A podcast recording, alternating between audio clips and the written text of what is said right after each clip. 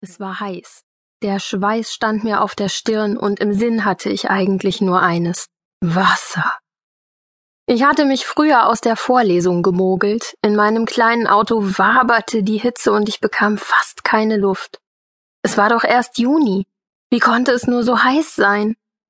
Ich ergatterte den anscheinend letzten Platz des Freibades und schleppte mich durch die Sonne zum Eingang.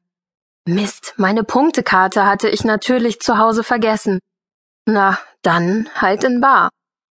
Wenn nur die Schlange nicht so lang gewesen wäre, halbe Meterweise robbte sich die Schlange auf die Kasse zu. Wie nervig. Ich blies eine Haarsträhne aus der Stirn, die sich immer wieder frecherweise in mein erhitztes Gesicht stahl.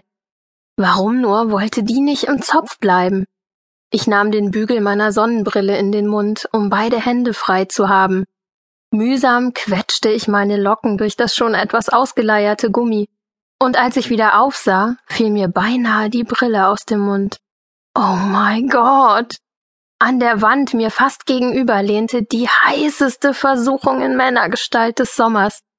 Schon braun gebrannt, lange Beine in Jeanshosen, ein T-Shirt mit abgerissenen Ärmeln, Muskeln zum Niederknien, kurzen braunen Haaren, an den Spitzen blondiert und ein absolut